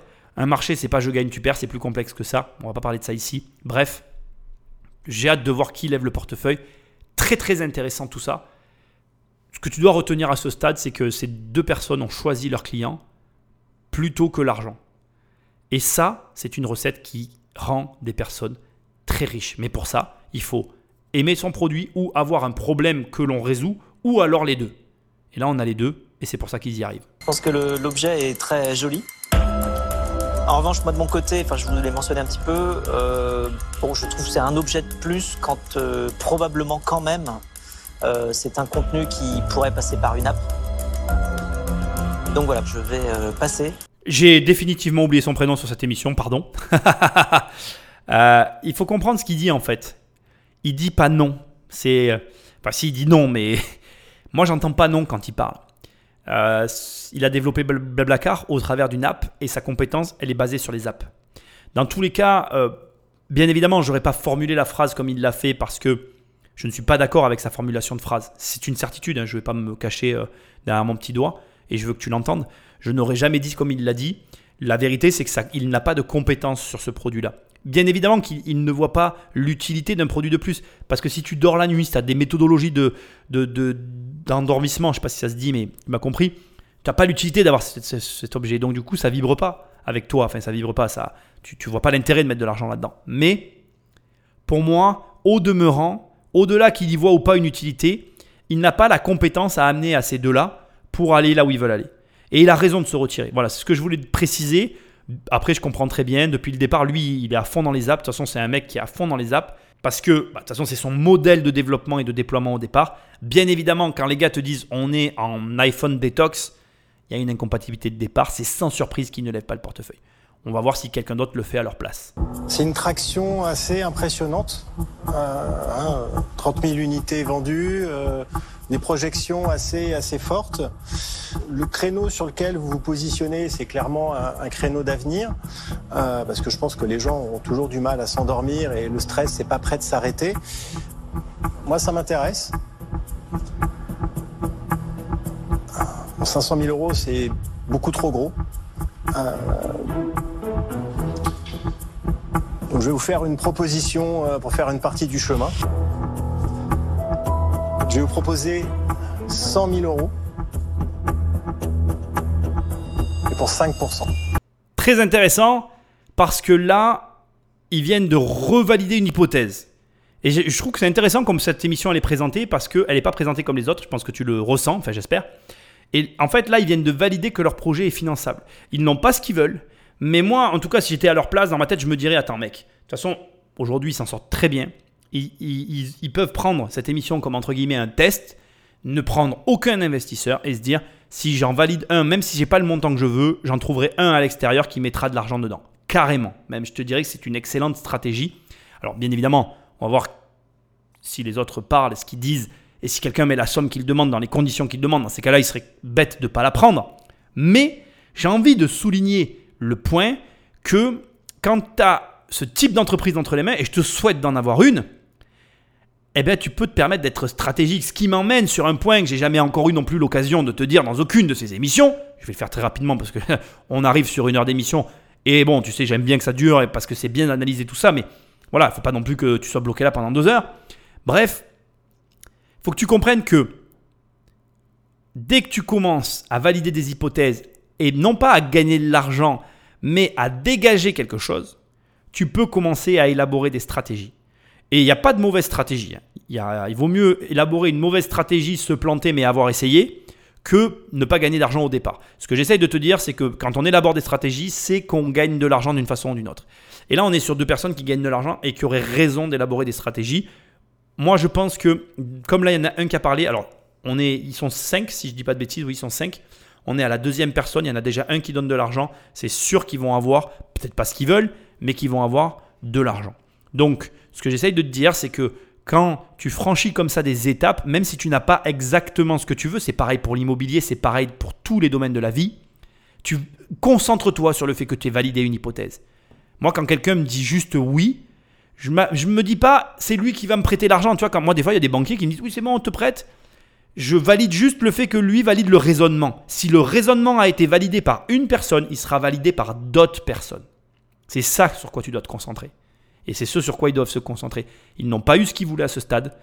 J'ai pas la sensation que ce soit bien engagé. J'ai pas la sensation que ce soit mal engagé. Mais je voulais te dire à ce point-là où on en est de l'émission que pour moi, si j'étais à leur place, que j'ai pas ce que je veux en termes d'argent, je sors de là et je vais chercher un autre investisseur parce que j'ai validé une hypothèse. Et c'est ce que je fais d'ailleurs dans la vraie vie. Mais déjà arrivé dans des projets immobiliers qu'on me dise oui, qu'un banquier me dise oui, c'est bon, tu vas l'avoir, tu vas l'avoir, tu vas l'avoir. J'arrive avec le dossier, je pose le dossier. Non, Nicolas, tu, on ne te finance pas. Dans ma tête, moi je suis en colère, bien évidemment, je suis un être humain, mais c'est pas grave. Il a validé le processus au départ. Je trouverai quelqu'un qui le validera à l'arrivée. Quand je sais pas, ça prendra le temps qu'il faut. Mon seul problème, ça sera non pas de trouver le nouveau banquier, mais de faire patienter euh, le vendeur parce que ça prend plus de temps quand tu as un problème bancaire. Mais j'y arrive toujours. Voilà. Ok, tu as compris le process, on écoute, on va voir le suivant pour voir si il a, ils ont pardon, d'autres euh, financements. Alors, moi, si je peux me permettre de prendre la suite, je suis prêt à mettre 200 000 euros dans les mêmes conditions qu'Eric, c'est-à-dire pour euh, 10%. Donc Charlie et Guillaume demandaient 500 000 euros pour 10%. Et pour l'heure, on en est à 300 000 euros pour 15. J'ai pas compris si Catherine euh, se retirait du fait qu'elle commente le fait que les autres mettent de l'argent. C'est flou, j'espère qu'elle va intervenir. Catherine, la dame en rouge, tu sais que j'adore tes interventions. Faudrait presque que je l'invite dans cette émission à force de parler d'elle. Hein Qu'est-ce que t'en penses? Bon, on verra ça. Hein Revenons à nos moutons. Euh, donc Marc me surprend parce qu'il semblait être le plus désintéressé, celui qui doutait le plus du projet, et pourtant, pourtant, euh, il met l'argent. Alors ça peut être une stratégie, ça aussi, hein, que de feindre le manque d'intérêt pour au final se positionner, mais quelle n'a pas été sa surprise que de voir que finalement d'autres étaient aussi intéressés. Euh, je comprends après que on réajuste le comment je vais dire que soient réajustées les prises de part et les sommes données. Pourquoi? Parce que on est quand même sur quelque chose qui semble être du dropshipping. Hein, je suis désolé, mais même s'ils ont tout créé, euh, ça, clairement, ça arrive par container, donc c'est assemblé dans un autre pays. Euh, c'est revendu en France. Il y a une marque qui a été créée, certes, mais c'est pas grave hein, en soi, hein, ce que je suis en train de dire. Mais je veux te dire que je me mets à la place de Marc et de toutes les personnes qui a en face, et je me dis, forcément, il va falloir mettre le nez dans les comptes parce qu'il y a de l'optimisation possible. Il faut comprendre qu'aujourd'hui, euh, quelqu'un, encore une fois, comme Marc qui maîtrise euh, le déploiement national, il sait très bien comment optimiser ses coûts en fait. Donc effectivement, ils auraient tout intérêt à faire rentrer une personne comme celle-ci et à aller chercher de l'optimisation parce que euh, tu sais, sur des boîtes qui font 4 millions d'euros, une optimisation, allez, on, va faire, on va faire sympathique, tu vois. Même si tu n'arrives qu'à optimiser que de 5%, tu gagnes 200 000 euros par an. 200 000 euros par an, c'est un salaire, tu vois. Enfin, c'est un salaire, je veux dire, c'est un salarié. C'est un salarié qui rapporte de l'argent à l'entreprise. Donc, euh, c'est pas le salaire, je me suis trompé, ma langue a fourché, je veux quand même le préciser. C'est-à-dire que c'est euh, ce qu'il faut générer pour amortir un salarié, tu vois Voilà. Bon, bref, on n'est pas là pour parler de ça. Un peu moins d'ailleurs, si tu veux tout savoir, mais c'est pas la question. Bref, bref, bref, euh, l'optimisation, 5% sur une boîte comme ça, ça vaut le coup. Et même si tu me dis que 2,5%, ça fait quand même 100 000 euros, c'est toujours de l'argent. Donc, l'optimisation, bah, ça, vaut, ça vaut le coup, mais ça a aussi une valeur ils réajustent parce qu'ils ne sont pas au fait. Alors, encore une fois, je te l'ai aussi souvent répété dans ces émissions, ils doivent avoir des documents. Il y a beaucoup de passages, à mon avis, qui sont cutés. Euh, je suis sûr que si j'avais participé, j'aurais des bilans dans les mêmes pour pouvoir apprécier les sociétés en question. Bref, voyons si la prochaine ou le prochain, je crois qu'il reste que des femmes, la prochaine participante lève le portefeuille ou pas. Vous avez un produit qui est une idée, je pense, c'est intéressante. Elle répond à un besoin, c'est vrai. Je pense que votre objet, il est quand même attachant. C'est vrai qu'il est. On a presque l'impression qu'il est vivant. Donc moi, je veux bien mettre 150 000 euros pour euh, 7,5%. Pour l'instant, on est à 450 000 euros pour 22,5%. On est un peu loin des 10% que vous demandiez au départ. Et en plus, il manque 50 000 euros. Je vois qu'il y a déjà trois propositions. Euh, moi, je vais passer. Alors, si on récapitule, j'ai 10%, 15, 22 500, fait- il manque 2,5%. Et il manque 50 000. C'est ça. Surtout 50 000 euros. Et, et je vous rappelle que s'ils sont pas, euh, ben, on peut pas y aller, quoi. Moi, je l'aimais pas.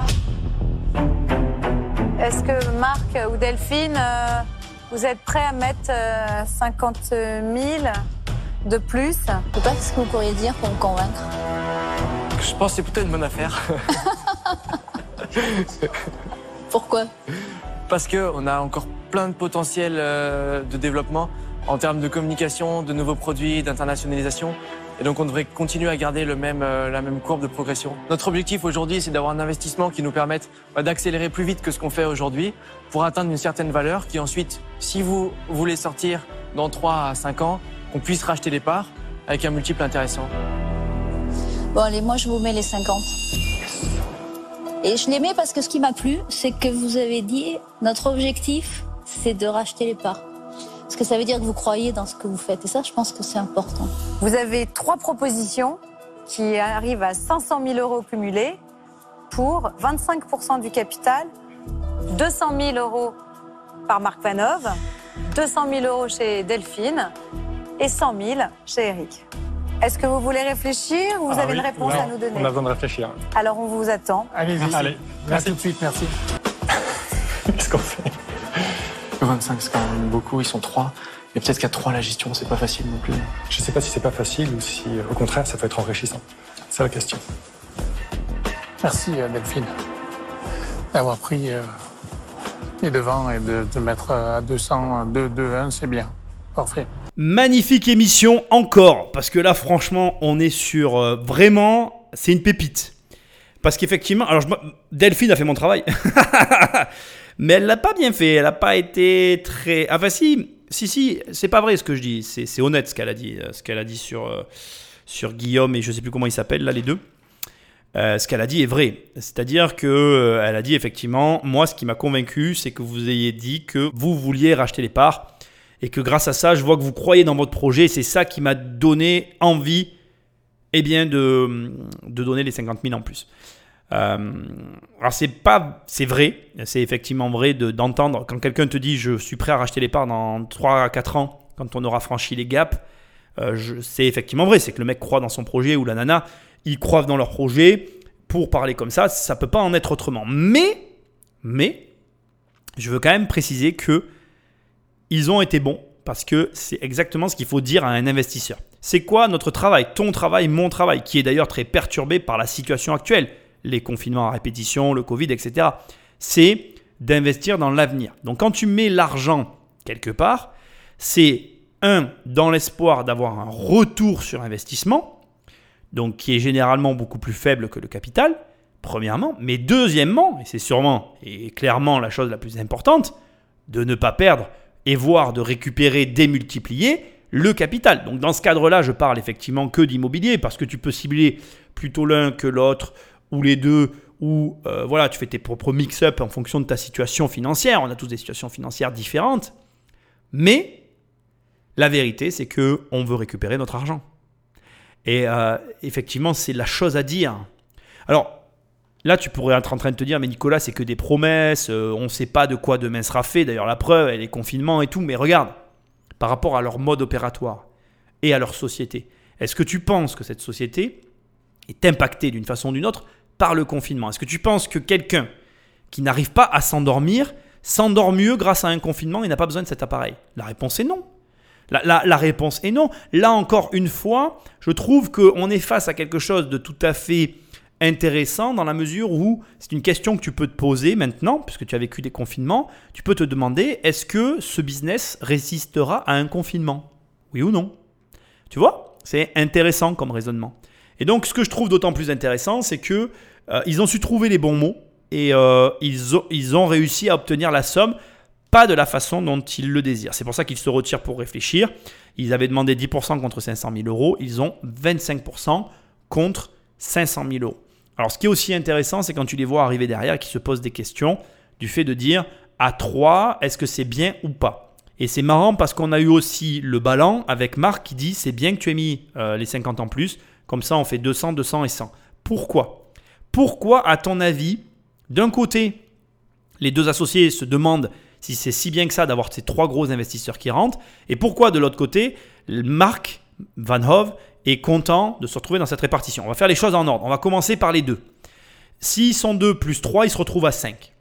La question se pose par rapport à un désaccord. C'est toujours comme ça que tu dois raisonner. On dit que il vaut mieux être 2 ou 5, ou, ouais, 2 ou 5, mais pas 3 ou 4. Pourquoi? Parce que 3 d'abord, généralement tu en as deux qui s'en prennent à 1, et ça, finit toujours mal l'histoire. 4, en cas de problème, ça fait 2 et 2. Et donc ça fait des combinaisons qui fonctionnent mal en fait. C'est des mauvaises combinaisons. Parce que tu te retrouves dans des situations qui sont hmm, pas manipulables, c'est pas le mot, mais qui peuvent se retrouver en déséquilibre.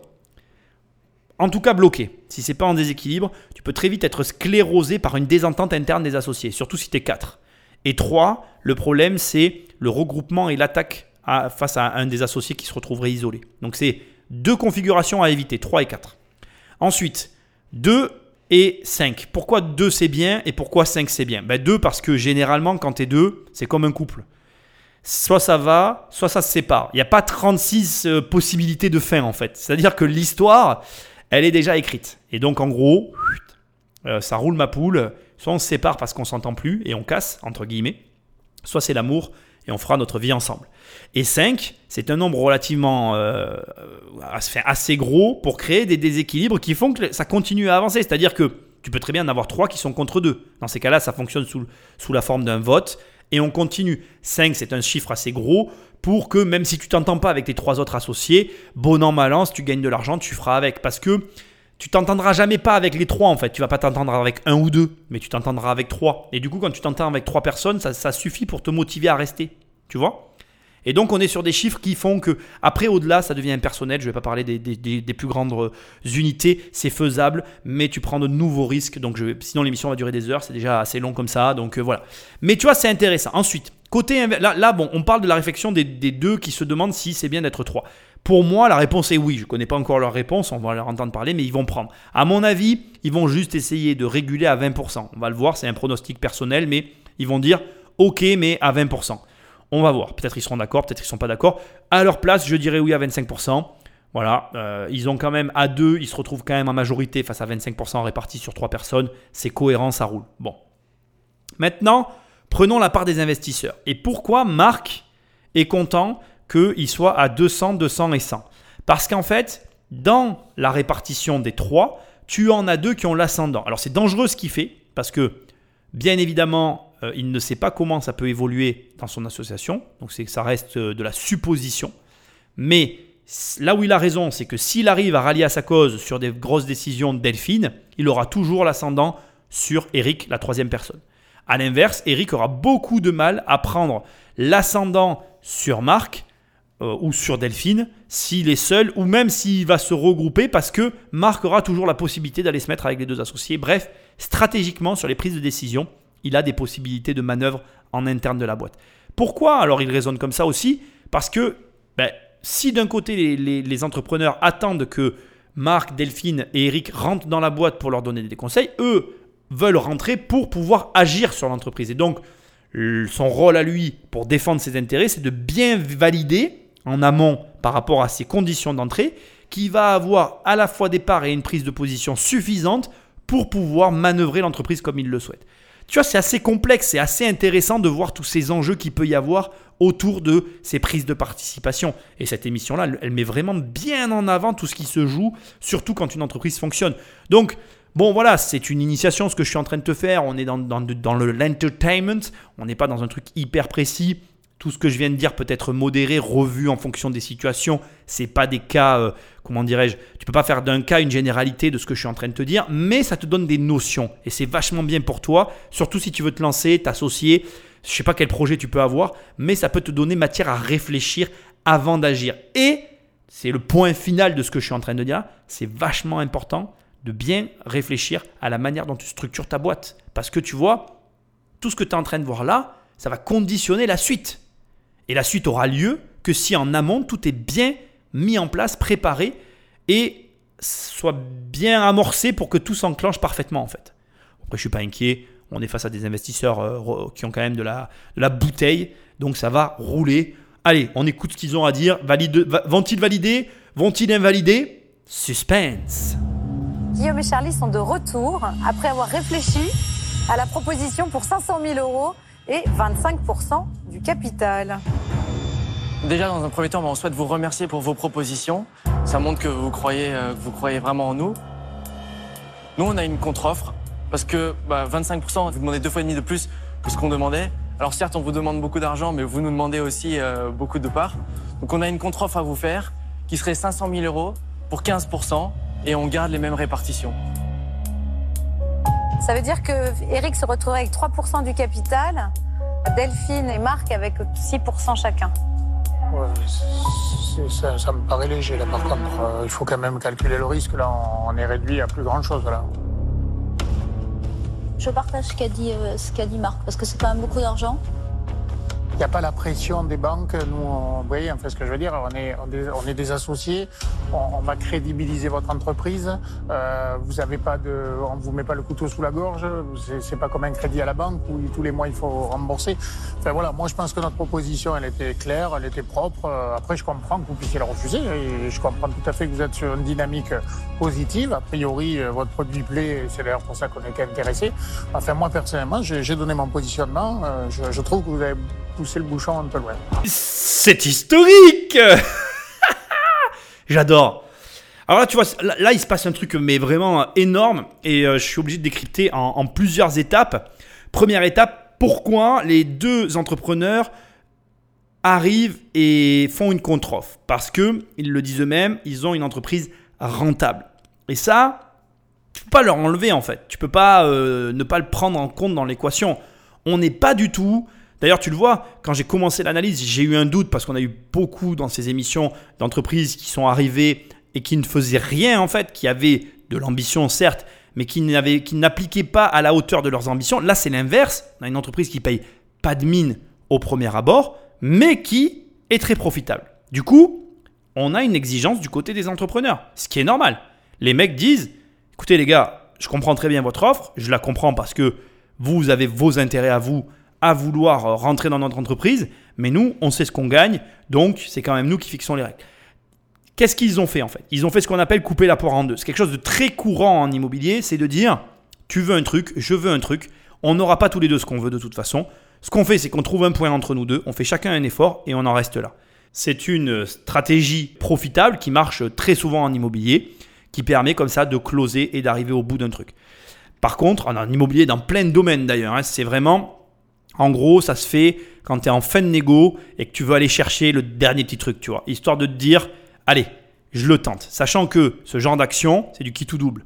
Parce qu'en fait, ce qui se passe, il faut le, quand même le comprendre, c'est que de l'autre côté, dans la personne à qui tu vas faire ça, il y a aussi ce qu'on appelle la psychologie de l'argent, c'est-à-dire qu'il y a des points de rupture qu'il ne faut pas franchir. Je m'explique.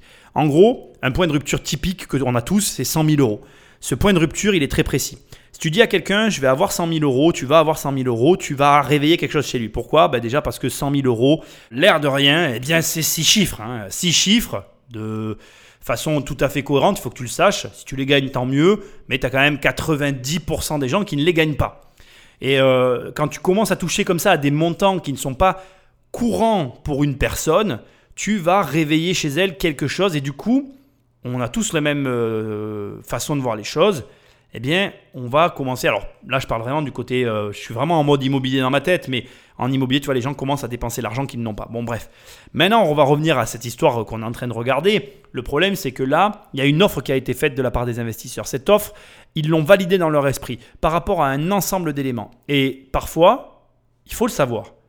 Il y a juste des opportunités à saisir ou à ne pas saisir. C'est-à-dire que là, je ne sais pas si tu as vraiment fait attention au phrasé de Marc Vaneuve, mais il dit vous avez, il parle au passé, c'est-à-dire que rien que le fait que ces deux jeunes, ils aient fait une contre-offre, eh bien le concernant, en tout cas c'est ma sensation personnelle, moi je pense que ça l'a complètement euh, refroidi, c'est-à-dire que lui aujourd'hui, il n'envisage pas de revenir en arrière sur ce qu'il a déjà proposé parce qu'il estime que la proposition qu'il a faite, c'est la meilleure proposition qu'il puisse faire.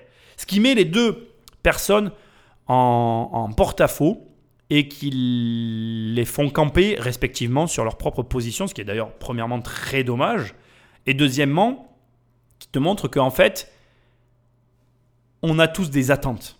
Et on a des attentes qui sont corrélées à nos situations respectives. Et ça aussi, j'ai jamais eu l'occasion de te le dire. C'est-à-dire que là, ces deux entrepreneurs parce qu'ils ont une entreprise qui gagne de l'argent, parce qu'ils n'ont pas forcément besoin d'argent, ça c'est très important, ils peuvent se permettre de dire non. Et tu sais que si tu es avec moi depuis longtemps, sais ce qu'on dit dans les affaires. Le pouvoir du non. Parce que là, là, là, tu es en train d'assister à un truc qui est vraiment exceptionnel. Il y a de grandes chances que toi qui m'écoutes, tu sois pas capable de faire ça en fait.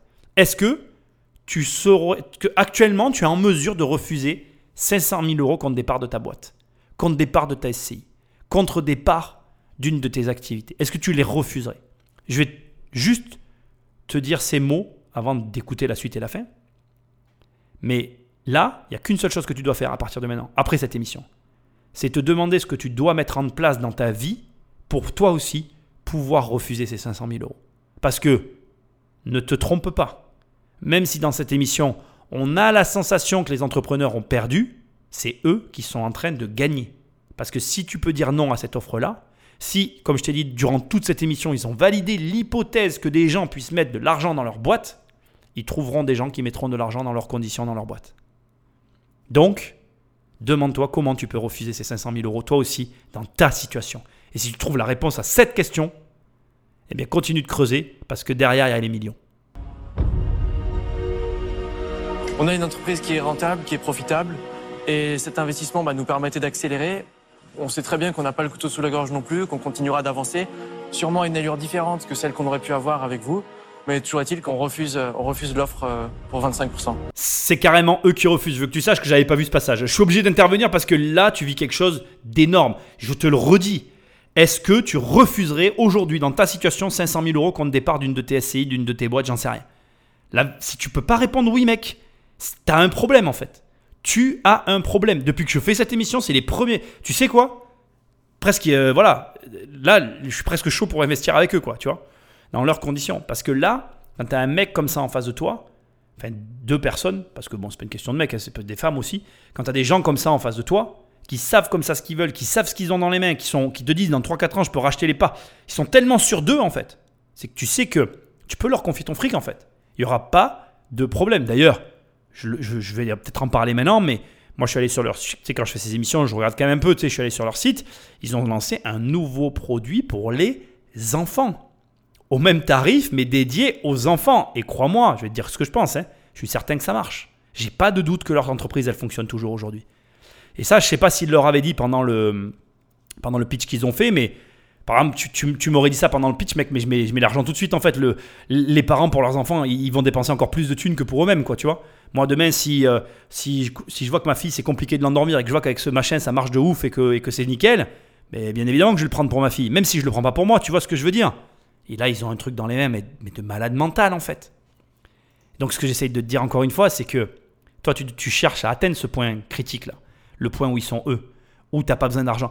Moi, je me rappelle rapidement, j'ai toujours dit toute ma vie que je voulais pas de l'argent du loto. Même si demain tu me mets un ticket gagnant dans les mains, j'en veux pas. Je n'en veux pas. Mais il faut que tu arrives à dire ces phrases-là, ces mots-là.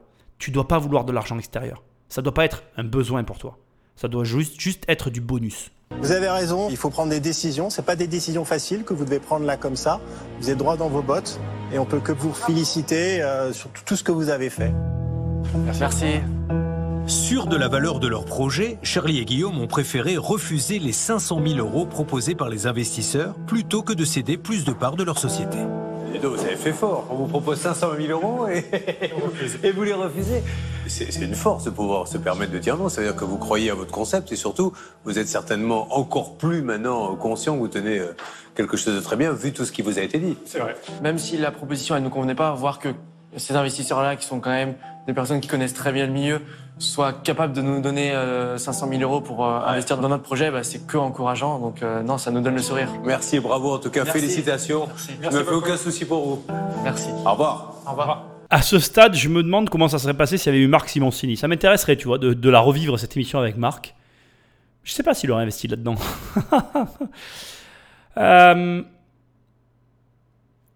c'est marrant parce que je sais pas si tu remarques, mais tu te rends compte le l'incompréhension du journaliste qui leur dit il faut pouvoir les refuser les 500 000 euros. Hein. Ça te montre à quel point les gens comprennent rien à l'argent. Ils comprennent rien les gens en fait. Les deux là, ils ont fait ce qu'il fallait.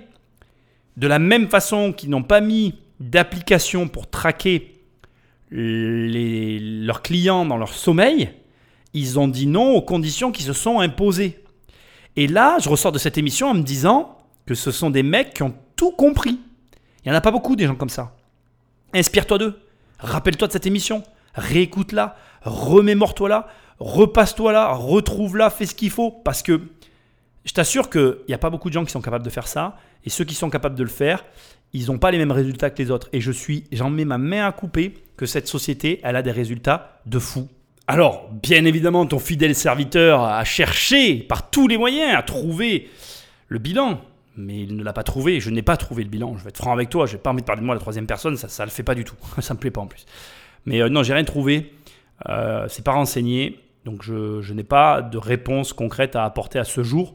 Si ce n'est qu'il y a eu ce nouveau produit qui a été lancé. Donc euh, pour moi, ça me semble logique qu'on on, on table sur euh, un dédoublement du chiffre d'affaires. En, tout cas, euh, en tout cas, si on n'arrive pas à multiplier par 2, mais au moins par 1.5.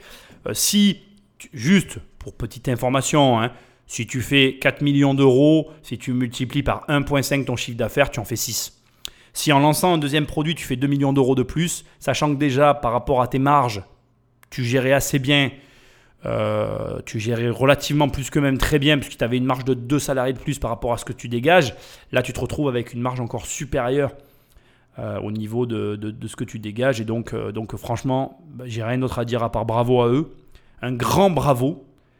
Et toi, ben, prends-en de la graine. Parce que c'est exactement ce genre de comportement. Franchement, je, je, je suis trop heureux d'avoir analysé ces émissions parce que je sais qu'on arrive à la fin. Là, vraiment, tu vois, on aura vraiment vu des profils à chaque fois très différents d'entrepreneurs, des comportements très différents. Et là, une négociation pour aboutir à un nom du côté de l'investisseur, j'ai presque envie de dire, c'est l'apothéose. Bah ça s'est pas fait.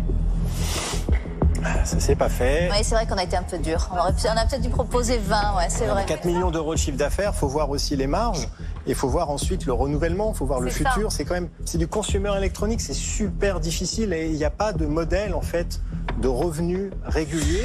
Et même si tu fais 100 millions d'euros de chiffre d'affaires sur de la vente de produits, bah, l'année prochaine tu dois tout recommencer à zéro et ça c'est très difficile à Quand on verra valoriser. qu'ils ont été vendus 300 millions de- d'euros, euh, on s'en mordra les doigts. Eh bien tant mieux pour eux et euh, C'est tout ce qu'on leur souhaite. c'est tout ce qu'on leur souhaite. On sent une pointe d'amertume quand même. hein. Tu la sens toi aussi? Moi, je l'ai senti. hein. J'aime beaucoup la, réflexion d'Eric. Et là où je le rejoins et je ne remettrai pas en cause, c'est qu'effectivement, les marges, il faut voir les marges. Là où je suis pas d'accord avec lui, et ça me tue quand même, ça me fait du bien de voir ça. Tu vois, il y a une partie qui me fait du bien parce qu'un mec de ce niveau-là qui parle de renouvellement de marché, mais ça veut rien dire. Un marché, un marché il se renouvelle par lui-même.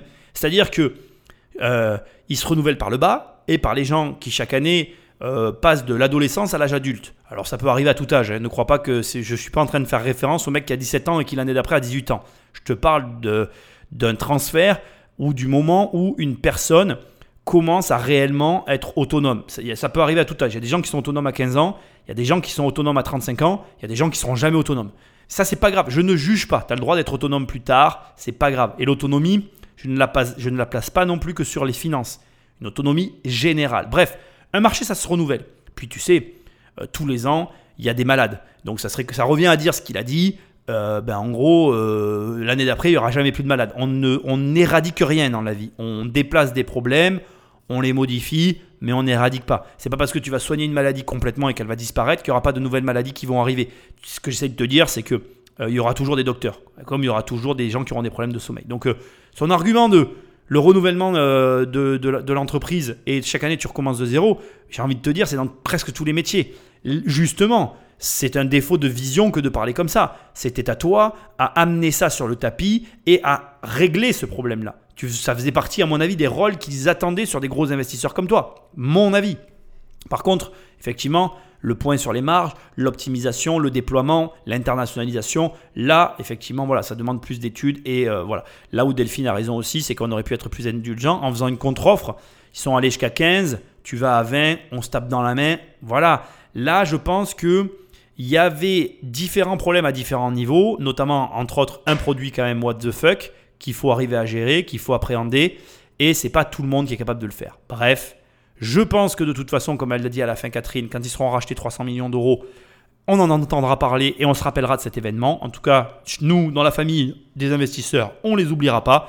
Force à eux. Euh, franchement, bravo. Moi, je suis, je reste sous le coup de euh, de ce refus héroïque parce que vraiment, il y a énormément de gens aujourd'hui qui, je dirais qu'il y a 95% des gens qui sont incapables de refuser ce genre de proposition, même si au fond d'eux ils savent qu'ils se font manger. Il y a très peu de gens qui sont capables de faire ça. Pour moi, c'est dans la lignée de toute cette émission. Inspire-toi vraiment de ces deux-là. Il y a vraiment des choses à apprendre dans cette émission. Encore une fois, il n'y a pas de secret. Si tu n'es pas capable de faire ce choix-là pour tes clients, tu ne seras jamais capable de le faire pour toi-même. Et à l'inverse, si tu n'es pas capable de le faire pour toi-même, tu ne seras jamais capable de le faire pour tes clients. Fais preuve dans ta vie de courage, parce que c'est ça dont on parle ici, de courage. Et le courage, contrairement à ce que beaucoup de gens disent, ça se travaille. Tous les jours, tu as l'occasion d'être courageux. Tous les jours, tu as l'occasion de faire quelque chose qui soit peut-être un petit peu fou pour toi à tes yeux, mais qui te mettra dans une position où tu vas prendre confiance en toi, où tu vas développer ce courage qui va te permettre le jour où une chose comme celle-ci se présentera devant tes yeux de prendre la bonne décision, parce qu'ils ont pris la bonne décision. Merci à toi d'être euh, présent jusqu'à la fin de cette émission avec moi. Merci de m'avoir laissé un commentaire sur Apple Podcast, sur l'application où tu m'écoutes. Merci d'avoir pris mon livre Devenir riche sans argent. Merci d'avoir intégré le programme 1 million. Merci d'être là pour cette nouvelle année 2021. Merci, merci, merci. Je te dis à très bientôt dans une prochaine émission. Salut